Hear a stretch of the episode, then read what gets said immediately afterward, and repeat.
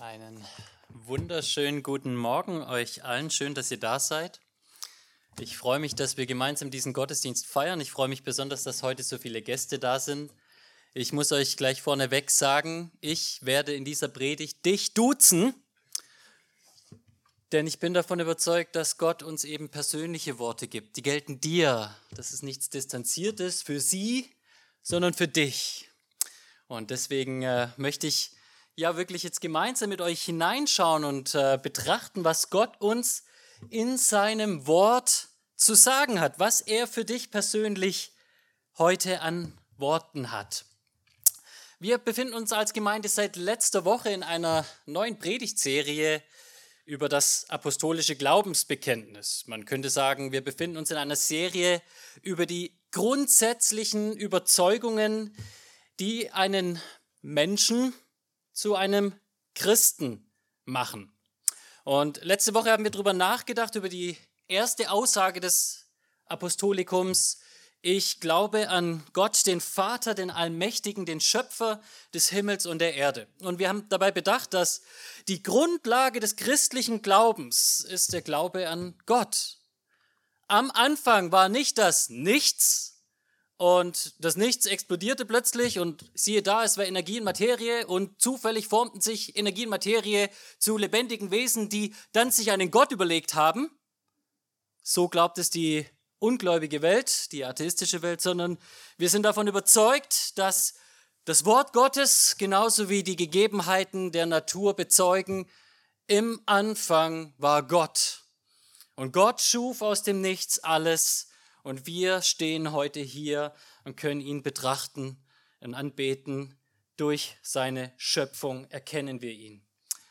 Heute im zweiten Teil geht es um Gottes Sohn Jesus Christus und äh, damit quasi um den Namensgeber der christlichen Gemeinde. Denn der Glaube an einen Gott allein macht ja noch nicht jemanden zu einem Christen. Ne? Der Jude und der Muslim und noch viele andere, die würden mir auf die Schulter klopfen und sagen, ja, Amen, wir glauben auch an einen Schöpfer. Was das Christentum besonders macht, ist Christus. Die Apostelgeschichte berichtet uns, die Menschen wurden erstmals Christen genannt in Antiochia. Warum? Weil sie die ganze Zeit von diesem Jesus Christus geredet haben. Er war ihre Botschaft. Und im Apostolikum lesen wir Folgendes über Jesus und das wollen wir uns heute anschauen. Und wir glauben an Jesus Christus, seinen eingeborenen Sohn, unseren Herrn, empfangen durch den Heiligen Geist und geboren von der Jungfrau Maria. Das ist der kleine Abschnitt, den wir uns heute anschauen wollen aus dem apostolischen Glaubensbekenntnis. Und ich habe im Prinzip zwei Punkte, die wir daraus extrahieren wollen. Wir wollen erstens uns anschauen, was es bedeutet, dass Jesus ein Mensch war, Jesus der Menschensohn. Und zweitens, wir wollen uns anschauen, was diese Aussage meint, Jesus der Sohn Gottes. Und bevor wir in unseren ersten Punkt eintauchen, möchte ich beten. Großer Gott, ich danke dir von Herzen dafür, dass wir heute zusammenkommen dürfen, um gemeinsam in dein Wort zu schauen. Und Herr, ich möchte dich um nichts Geringeres bitten als um ein Wunder in unseren Herzen, aber auch in mir, dass du mich dein Wort verkündigen lässt und dass unsere Herzen es aufnehmen und dass es, dass es uns bewegt und verändert. Vater, ich möchte dir dafür danken, dass du mich zu einem so schwachen Geschöpf gemacht hast, denn nur so kann ich auf deine Allmacht hoffen. Nur so schaue ich von meinem Stolz weg auf dich und und das möchte ich heute tun. Herr, bitte wirke du heute in diesem Gottesdienst und verherrliche du dich selbst durch das Schwert deines Geistes, dein Wort. Dring tief ein in unsere Herzen und verändere du unsere Leben, Herr. Zu deiner Ehre bitte ich das und zu unserer Freude. Amen. Jesus Christus lebte vor 2000 Jahren irgendwo in einer unbedeutenden römischen Provinz im Nahen Osten. Das ist lange her, und das ist für uns hier in Deutschland und für andere Teile der Welt auch ganz schön weit weg. Und trotzdem das so ist, dass Jesus vor langer Zeit gelebt hat und irgendwo in einem fernen Ort, ist doch die Wahrheit, dass die einflussreichste Person nicht nur hier in Deutschland, sondern auf der gesamten Welt und in der gesamten Weltgeschichte eben dieser besagte Jesus Christus ist. Jesus ist derjenige, dem Menschen überall in aller Welt huldigen oder den Menschen seit jeher bekämpft haben. Es ist völlig egal, ob du Christ bist oder nicht. Es ist ein Fakt, dass niemals zuvor ein Mensch gelebt hat, der einen so großen Einfluss hat, der so bedeutsam ist, dass 2000 Jahre später an allen Ecken und Enden der Welt noch heute von ihm geredet wird. Egal was über ihn gesagt wird, er ist von unschätzbarer Bedeutung. Napoleon Bonaparte soll einmal gesagt haben Folgendes, Zitat, ich kenne die Menschen und ich sage ihnen, dass Jesus kein gewöhnlicher Mensch ist. Zwischen ihm und jeder anderen Person in der Welt gibt es keinen Vergleich. Alexander, Cäsar, Karl der Große und ich haben Weltreiche gegründet. Aber auf was gründet mir diese Kreation unseres Genies? Auf Gewalt. Jesus Christus gründete sein Reich auf Liebe und zu dieser Stunde und zu dieser Stunde würden Millionen Menschen für ihn sterben.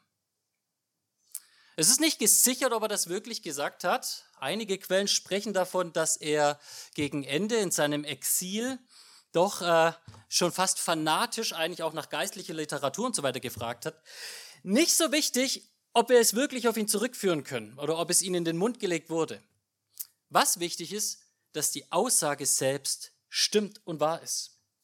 Wir befinden uns im Jahr 2023 und es ist so, dass die Botschaft von Jesus Christus das meist übersetzte Wort überhaupt ist. In über 3500 verschiedenen Sprachen und Dialekten wurden die Worte von Jesus Christus übersetzt. Das heißt, überschlagen circa 97 Prozent der Weltbevölkerung hat in der Theorie die Möglichkeit, die Worte von Jesus in seiner Sprache zu hören.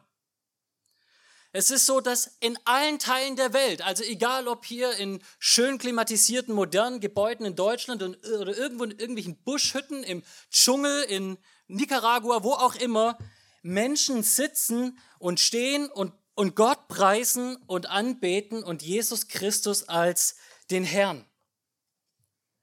Aber das ist nicht nur ein, ein Fakt, der in der Gegenwart besteht, dass, dass Jesus von so großer Bedeutung ist. Es ist, dass er seit jeher die Menschen aufgewühlt hat, zum Nachdenken gebracht hat, so weit, dass sogar antike Historiker von ihm gesprochen haben. Ähm, ein Historiker zum Beispiel schreibt, das war ein Biograf von römischen Kaisern, die Juden vertrieb er, Cäs, äh, äh, Nero, aus Rom, weil sie von Christus aufgehetzt fortwährend Unruhe stifteten. Ein Historiker spricht davon, dass die Juden, und damit meint er eigentlich die Judenchristen, eine jüdische Sekte aus Rom ausgeschlossen wurde, verbannt wurde, verjagt wurde, weil sie immer von diesem Christus gesprochen haben. Flavius Josephus schreibt, um diese Zeit lebte Jesus, ein weißer Mann, wenn man ihn überhaupt einen Menschen nennen darf. Er vollbrachte nämlich ganz unglaubliche Taten und war der Lehrer aller Menschen, die mit Lust die Wahrheit aufnahmen. So zog er viele Juden und auch viele Heiden an sich. Etwas kritischer die Worte von Tacitus. Ihr Namensgeber Christus war unter der Regierung des Tiberius durch den Prokurator Pontius Pilatus hingerichtet worden. Für kurze Zeit war jene heillose Schwärmerei dadurch unterdrückt, brach aber aufs Neue aus, nicht allein in Judäa, von wo das Unheil seinen Ausgang genommen hat, sondern auch in der Hauptstadt, in die von überall her alle Gräuel und Schändlichkeiten zusammenströmen und Anklang finden. Der Grieche Lucian schreibt, ein Satiriker, Übrigens verehrten diese Leute den bekannten Magus, der in Palästina deswegen gekreuzigt wurde, weil er diese neuen Mysterien in die Welt hineingeführt hatte. Überdies hat ihnen ihr erster Gesetzgeber beigebracht, dass sie untereinander alle Brüder würden, sobald sie den großen Schritt getan hätten, die griechischen Götter zu verleugnen und ihre Knie vor jenem gekreuzigten Sophisten zu beugen und nach seinen Gesetzen zu leben. Auch in der Antike sprechen schon die, oder in, im frühen Mittelalter die Historiker davon, dass äh, dieser Jesus besonders ist, die Menschen aufgewühlt hat. Und das sind keine christlichen Quellen, die hier von diesem Christus sprechen. Also Jesus ist die faszinierendste Persönlichkeit, die jemals gelebt hat. Der einflussreichste Mensch. Seine Worte sind übersetzt in, in all diese Sprachen.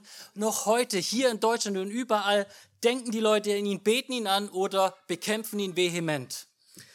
Das Faszinierende aber ist, obgleich in Anführungsstrichen sein Lebenswerk so imposant gewesen sein muss, dass, äh, dass er eben noch so, so eine Schlagkraft entwickelt hat, sind doch seine äh, Ursprünge eigentlich eher bescheiden. Wir haben im Apostolikum gelesen, dass er geboren war von der Jungfrau Maria. Wer um alles in der Welt war schon diese Maria? Über die gibt es gar nichts Besonderes zu sagen. Das war ein einfaches Bauernmädchen, das mit einem Handwerker verheiratet war, dort im unbedeutenden Palästina. Wir haben jetzt gerade vor einigen Wochen Weihnachten gehabt und ich gehe mal davon aus, die meisten von euch waren in einem Gottesdienst und haben dort die Weihnachtsgeschichte aus dem Lukasevangelium gehört und wenn vielleicht nicht dieses Jahr, dann sicherlich schon einmal zuvor. Und ich möchte mit euch mal hineinschauen in diesen Bericht, den uns Lukas gibt. Lukas 2, wir lesen folgende Worte. Es geschah aber in jenen Tagen, dass eine Verordnung von Kaiser Augustus ausging, den ganzen Erdkreis einzuschreiben. Es ging aber auch Josef von Galiläa aus der Stadt Nazareth hinauf nach Judäa in die Stadt Davids, die Bethlehem heißt, weil er aus dem Haus und Geschlecht des Davids war um sich einschreiben zu lassen mit Maria, seiner Verlobten, die schwanger war. Und es geschah, als sie dort waren, wurden ihre Tage erfüllt, dass sie gebären sollte, und sie gebar ihren erstgeborenen Sohn und wickelte ihn in Windeln und legte ihn in eine Krippe, weil in der Herberge kein Raum für sie war. Die Geburt Jesu Christi, dieses so besonderen Menschen, war extrem bescheiden. So bescheiden, dass sie in einem Stall stattgefunden hat. Und da gibt es gar nichts Besonderes. Das Kind wird halt geboren und dann von einer Frau, von seiner Mutter eingewickelt, damit es nicht friert und versorgt ist. Die Geburt Jesu war überhaupt nicht imposant. Nicht so, dass wenn wir heute, ich sag mal, Heldengeschichten lesen, sagen würden, ja, äh, das sollten wir in unsere Heldengeschichten verarbeiten. Ja, es gibt manche Heldengeschichten, die sind so, dass sie klein anfangen und dann aber ganz groß und mächtig enden. Manchmal ist es der unscheinbare Held, ne? Frodo Beutlin zum Beispiel. Aber wie war denn das Ende von Jesus? Er ist jämmerlich wie ein Verbrecher am Kreuz gestorben, wurde hingerichtet wie der größte Abschaum, so sehr, dass Menschen, Christen veräppelt und verlacht haben, wenn sie diesen gekreuzigten Menschen und Gott angebetet haben. Das ist ein wahrscheinlich das bekannteste Graffiti der Welt, das Alexamenos Graffito, und es zeigt, irgendjemand veräppelt seinen christlichen Freund, der einen gekreuzigten Gott anbetet. Und wir sehen da, da ist ein Esel, der hängt am Kreuz und dann steht dran, Alexamenos, dieser törichte Christ, betet seinen Gott an. Jesus war in vielerlei Hinsicht extrem bescheiden und so unimposant aus menschlicher Sicht. Wenn wir menschliche Heldeneposse anschauen, das, was Menschen schreiben, dann schreiben sie entweder von jemandem, der einen großen Hintergrund hat, oder aber zumindest ein großes triumphales Ende. Ich habe jetzt zum Beispiel die Tage mich ein bisschen mit griechischer Mythologie auseinandergesetzt und ich weiß nicht, ob ihr die törichte Geschichte von Dionysos kennt. Sein Vater war Zeus. Zeus hat die schwangere Mutter umgebracht mit einem Blitz und das Kind wurde dann errettet und wie wurde es in Anführungsstrichen voll geboren? Naja, er hat das Kind in seinen Schenkel eingenäht und dann nach drei Monaten wurde es aus dem Schenkel geboren. Das ist die Art von Geschichte, vor allen Dingen von Göttergeschichte, die ein Mensch sich überlegt. Er macht es cool, er macht es spannend, er macht es außergewöhnlich, irgendetwas, was für dich besonders klingt. Aber die Geschichte von Jesus beginnt bescheiden und endet elend am Kreuz. Wie kann dieser Jesus eine so wichtige Persönlichkeit sein, dass man überall von ihm redet? Und nicht nur, dass man überall von ihm redet. Heute gibt es mehr Menschen denn je zuvor, die von ihm reden. Ja, die Weltbevölkerung ist gewachsen, aber sein Wort ist auch hinausgegangen. Eine Besonderheit, die wir von diesem Jesus kennenlernen und sehen, ist, dass er der einzige Mensch war, der jemals existiert hat, der zuvor verheißen und angekündigt war. Ja, immer mal wieder hat man sich das gewünscht. Ein großer König hat gesagt, so hier, mein Nachwuchs wird kommen und sonst was. Und 50-50, manchmal hatten sie Glück, dass es ein Junge wird, manchmal ist es ein Mädel geworden, manchmal kam gar kein Kind. Menschen machen sowas, aber das ist keine wirkliche Vorhersage, das ist ein Wunsch und manchmal trifft es ein und manchmal trifft es nicht ein. Jesus ist von Anbeginn der Zeit das Thema und wir lesen in der Bibel im Alten Testament in so vielerlei Hinsicht von ihm und von seinem Kommen als etwas Besonderes. Die erste Verheißung, die gegeben wird den ersten Menschen, Adam und Eva und dem Teufel, als die Welt gefallen ist durch die Sünde von Adam und Eva, ist folgende Botschaft. Und ich werde Feindschaft setzen zwischen dir und der Frau, zwischen deinem Nachwuchs und ihrem Nachwuchs, spricht Gott zur Schlange. Er wird dir den Kopf zermalmen und du, du wirst ihm die Ferse zermalmen. Das ist die erste Botschaft, die wir in der Bibel auf Jesus Christus hin finden. Und das Spannende, das Faszinierende in diesen Worten ist folgendes. Warum um alles in der Welt wird hier eigentlich gesagt, dass es die Botschaft an eine Frau ist und nicht an einen Mann? Da kommen wir gleich noch dazu. Er ist der Sohn Marias, aber nicht der Sohn Josefs. Ich glaube, hier wird schon angedeutet, obgleich er wie ein Mensch ist, er ist ein Mensch, der auf die Erde kommt, ist es etwas Besonderes, denn er wird das Werk des Teufels zertreten und er ist das Kind einer Frau, nicht aber das Kind eines Mannes. Eine weitere Verheißung, diese Verheißung vom Samen wird in der Bibel immer weiter entfaltet, ist, dass dieser Same der Frau auch der Nachkomme Abrahams ist. Und in 1. Mose 22, Vers 18 wird gesagt, und in deinem Samen, Abraham, werden sich segnen alle Nationen der Erde dafür, dass du meine Stimme gehorcht hast. Abraham wird verheißen, dass aus seinem Samen eines Tages einer kommen soll, in dem alle Nationen in dieser Welt gesegnet werden sollen. So bedeutsam ist er. Aber nicht nur, dass hier die Person angekündigt wird, ne, das ist ja so abstrakt und allgemein, sein Geburtsort wird uns gesagt, in Micha 5. Und du, Bethlehem Ephrata, dass du klein unter den Tausendschaften von Juda bist, aus dir wird mit mir der hervorgehen, der Herrscher über Israel sein soll. Und seine Ursprünge sind von der Urzeit, von den Tagen der Ewigkeit her. Bethlehem, du kleines, unbedeutendes Kuhdorf, du wirst der Ort sein, wo der größte Mensch aller Zeiten geboren werden wird. Der Mensch, in dem gesegnet werden sollen alle Nationen. Und wir lesen von Jesus, er ist in Bethlehem geboren. Aber nicht nur das, noch spannender. Vielleicht die eine der spannendsten Prophetien aus dem Alten Testament. Ich möchte jetzt gar nicht mit euch im Detail durchgehen. Ich habe es jetzt nur mal hier auf den Folien, damit ihr es euch abschreiben könnt, beziehungsweise wenn ihr die Folien wollt, könnt ihr es selber nachstudieren.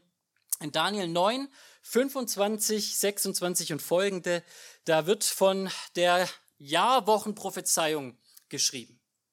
Und da wird uns gesagt, ich lese einfach mal exemplarisch ein paar Verse. So sollst du nun erkennen und verstehen von dem Zeitpunkt an, als das Wort erging, Jerusalem wiederherzustellen und zu bebauen, bis zu einem Gesalbten, einem Fürsten sind es sieben Wochen und 62 Wochen lang werden Platz und Stadtgraben wiederhergestellt und gebaut sein, und zwar in der Bedrängnis der Zeiten. Und nach den 62 Wochen wird ein Gesalbter ausgerottet werden und wird keine Hilfe finden. Und das Volk eines kommenden Fürsten wird die Stadt und das Heiligtum zerstören und sein Ende ist in einer Überflutung und bis zum Ende ist Krieg, fest beschlossene Verwüstungen. Diese Jahrwochen sind äh, ein hebräisches Stilmittel, um Prophetien auszudrücken. Was wir hier sehen, sind im Prinzip 69 Wochen, 69 mal 7, 483 Jahre im jüdischen Kalender. Und wenn wir diese 483 Jahre im jüdischen Kalender umrechnen auf unseren Kalender, also vom Mondkalender auf den Sonnenkalender, dann kommen wir auf 476 Jahre. Und wenn wir jetzt anschauen, dieses Dekret, von dem hier gesprochen wird, vom persischen König Arthasasta im Jahre 445, bis zur Erfüllung dieser Verheißung ist es eben so, dass diese Verheißung im Jahre 31 bzw. 32 nach Christus ihre Erfüllung findet. Skeptiker sagen, ja, das wurde im Nachhinein da hineingelegt, das kann gar nicht stimmen, sowas ist zu wundersam, als dass sowas geschehen würde. Ich möchte euch eine andere Verheißung geben. Die vielleicht bekannteste Prophetie über Christus aus Jesaja 53. Jesaja 53 können wir sicher sagen, dass es zu mindestens 200 vor Christus geschrieben wurde, natürlich weit davor, aber die äh, Schriftrollen, die im Toten Meer gefunden wurden, waren eben weit vor der christlichen Zeit. Und in Jesaja 53 lesen wir folgendes: Jedoch unsere Leiden hat er getragen und unsere Schmerzen. Er hat sie auf sich geladen. Wir aber, wir hielten ihn für bestraft, von Gott geschlagen und niedergebeugt. Doch er war durchbohrt, durchbohrt um unsere Vergehen willen, zerschlagen um unserer Sünden willen. Die Strafe lag auf ihm zu unserem Frieden und durch seine Striemen ist uns Heilung widerfahren. Wenn wir dieses Kapitel noch weiter durchforschen, dann sehen wir, da wird auch berichtet, dass er in das Grab eines Reichen hineingelegt wird. Josef von Arimathea mit seinem Luxusgrab. Und wenn wir dann im Psalm 22 reinschauen, wo uns auch von der Kreuzigung vom Tod Christi berichtet wird, wird uns sogar so ein Detail gesagt, wie dass sie die Römer, die Soldaten über seine Kleider loswerfen. Das, ihr Lieben, schwierig für Skeptiker, das zu beschreiten. Die Bibel hat sich in so vielerlei Hinsicht als wahrhaftig erwiesen, vor allen Dingen in dem, was sie über Jesus sagt, aber auch darüber hinaus. Ganz spannend für die Nerds unter euch. Googelt es mal ein, es gibt ein wissenschaftliches Paper aus dem Jahr 2021 über die Zerstörung eines Ortes namens Tal el Hammam in Jordanien, was genau zu der Zeit war, als Sodom und Gomorra bestanden. Und die Zerstörung dieser Stadt ist durch einen Feuerregen im Himmel geschehen, der äh, Gestein und Metall, was auch immer alles hat zerschmelzen lassen und es gibt keine wissenschaftliche Erklärung dafür. Menschen konnten das damals noch nicht so heiß machen. Die Erklärung, die es gibt, die einzige ist, dass es eben genauso geschehen ist, wie die Bibel es berichtet. Und ebenso auch mit Jesus, dem Sohn Gottes. Er ist derjenige, der verheißen wurde. Also er war besonders, obgleich er so ein in Anführungsstrichen unbesonderes Leben in vielerlei Hinsicht geführt hat. Aber obgleich ich jetzt so viel Fokus gesetzt habe darauf, dass äh, Jesus ein, ein Mensch war, der von einer Frau geboren wurde, in Windeln gewickelt wurde, man könnte sagen, er hat gegessen, er hat die Gemeinschaft mit Menschen genossen, manchmal gingen ihm Menschen auch so auf den Zeiger, dass er die Distanz von ihnen gesucht hat, kennen wir alle, ist es doch so, dass er mehr als ein einfacher Mensch war, mehr als ein besonderer Mensch. Und das ist der zweite Teil, den wir uns anschauen wollen. Jesus, der Sohn Gottes. Wenn wir nochmal in das apostolische Glaubensbekenntnis reinschauen, dann sehen wir diese Details. Und wir glauben an Jesus Christus, seinen eingeborenen Sohn, unseren Herrn, empfangen durch den Heiligen Geist, geboren von der jungen Frau Maria. So profan, langweilig die Geburt Jesu gewesen sein mag so außergewöhnlich war seine Zeugung. Deutlich außergewöhnlicher als deine Zeugung. Wir lesen hier von einer Jungfrau Maria. Ich lese einmal aus Lukas 1, Vers 35. Der Engel antwortete und sprach zu Maria, der Heilige Geist wird über dich kommen und die Kraft des Höchsten wird dich überschatten. Darum wird auch das Heilige, das geboren wird, Gottes Sohn genannt werden.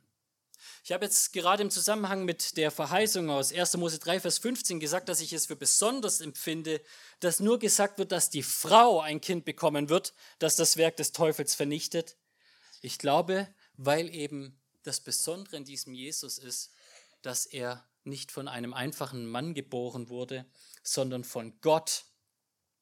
Gott hat die Jungfrau Maria schwanger werden lassen. Und was wir hier sehen, ist nicht wie in der Antike, dass mal wieder irgendwie so ein typisches, ne, so irgendein so Gott hat so eine Affäre mit irgendeinem Menschen, so ist Herkules entstanden übrigens, laut griechischer Mythologie, oder wie es auch die Mormonen heute nicht, glaube ich, offiziell lehren, aber viele sagen, ja, Gott hat Sex geschaffen und warum sollte er es nicht selbst haben wollen mit Menschen? Worum es hier geht, ist das. Jesus Christus markiert den Anfang einer neuen Schöpfung. Es ist ein Wunder. Genauso wie es ein Wunder war, dass aus einem Häuflein Dreck ein Adam wurde. Es ist ein Wunder, dass aus einer jungfräulichen Frau ein Christus geboren wird. Und diese wundersame Geschichte von Jesus, dem wundersamen neuen Adam, der nicht nur von einer Frau geboren wurde und deshalb ein Mensch ist, sondern gleichzeitig von Gott gezeugt und deshalb eben Gott ist. Diese Botschaft ist so wichtig, dass sie Christen nicht nur seit jeher bekannt haben, sondern auch früh es in Glaubensbekenntnissen festgehalten haben, denn einer der Kernpunkte, den Nichtchristen oder christliche Sekten kritisiert haben, ist dieser Glaube an Jesus als Gott. Und so lesen wir zum Beispiel im nizänischen Glaubensbekenntnis. Und wir glauben an den einen Herrn Jesus Christus, Gottes eingeborenen Sohn aus dem Vater geboren vor aller Zeit, Gott von Gott, Licht vom Licht, wahrer Gott von wahrem Gott, gezeugt, nicht geschaffen, eines Wesens mit dem Vater, durch ihn ist alles geschaffen. Jesus ist nicht ein Mischwesen wie in den Mythologien dieser Welt, ein Herkules, sondern es ist Gott, der Fleisch wird, geboren von einer Frau.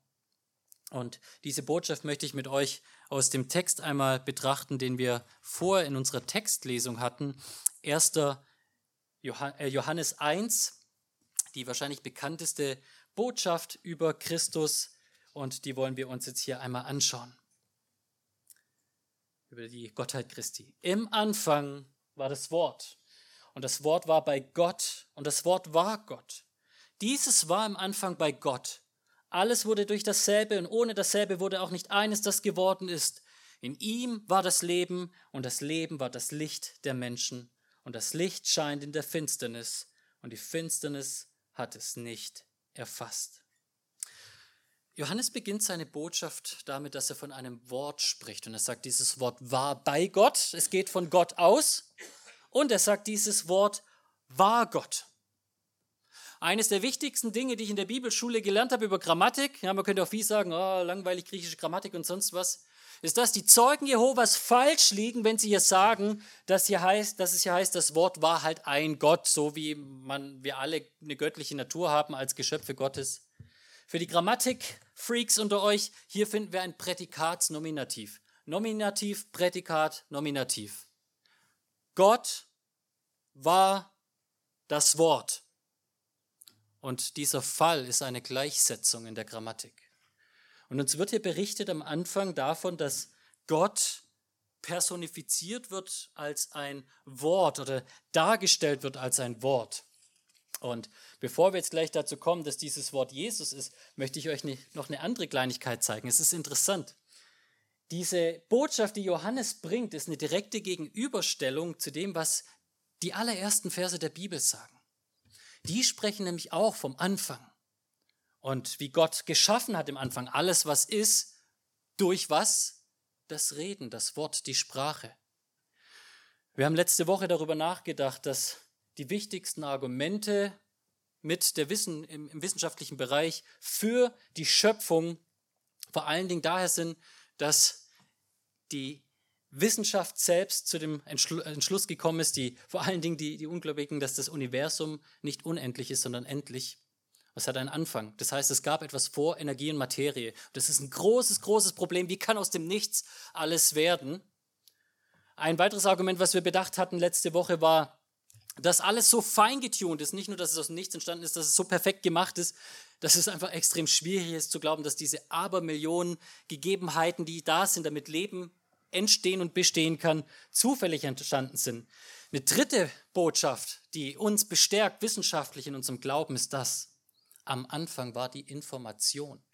Und aus der Information wird erst etwas in der Praxis. Ein Riesenproblem. Ein Riesenproblem ist, der Mensch, der zufällig es geschafft hat, durch seine Forschungen schon vor, ich glaube, 70 Jahren mittlerweile irgendwelche Aminosäuren künstlich zu erzeugen, er findet das Problem vor, dass er es nicht schafft, all diese Lebensbausteine irgendwie zusammenzupasseln zu echten Leben, beziehungsweise er findet kein Argument, wie etwas sowas geschehen kann, denn bevor in Anführungsstrichen Leben sich vermehrt, ist die Information da, bei euch ist es die DNA, die deutlich macht, was quasi geschehen muss. Bevor etwas ist, ist die Information, ist die Intelligenz, ist Gott das Wort. Und dieses Wort, Vers 14, wurde Fleisch und wohnte unter uns. Und wir haben seine Herrlichkeit angeschaut, eine Herrlichkeit als eines einzigen vom Vater voll Gnade und Wahrheit. Johannes zeugte von ihm und rief und sprach, dieser war es, von dem ich sagte, der nach mir kommt, ist vor mir gewesen, denn er war eher als ich. Dieses Wort, das alles schuf, Gott, sagt der Text, wurde Fleisch und wohnte mitten unter uns. Und die Bedeutung dieser Botschaft und die, die, die, Relevanz und der Unterschied zu all dem, was die Religion dieser Welt, Welt lehren, ist das, was uns der gleiche Johannes an einer anderen Stelle sagt. Was von Anfang an war, was wir gehört und was wir mit unseren Augen gesehen, was wir angeschaut und unsere Hände betastet haben vom Wort des Lebens. Punkt, Punkt, Punkt. Johannes spricht die Tatsache, dass Gott Fleisch wird heißt dass der unsichtbare, ewige Gott, der fern von uns Menschen ist, nicht sichtbar, zu uns kommen wollte, weil er uns begegnen möchte. Und ich liebe es, wenn ich das hier sehe, wie dieser Jünger sagt, wir haben ihn betastet, wir haben ihn gesehen, gehört, gefühlt. Gott war unter uns. Das ist meine Hoffnung, dass wir das als Christen ja in Ewigkeit leben, dass unsere aller Hoffnung, dass wir das erleben dürfen, dass wir ihn betasten, sehen und fühlen dürfen, dass er nicht fern ist.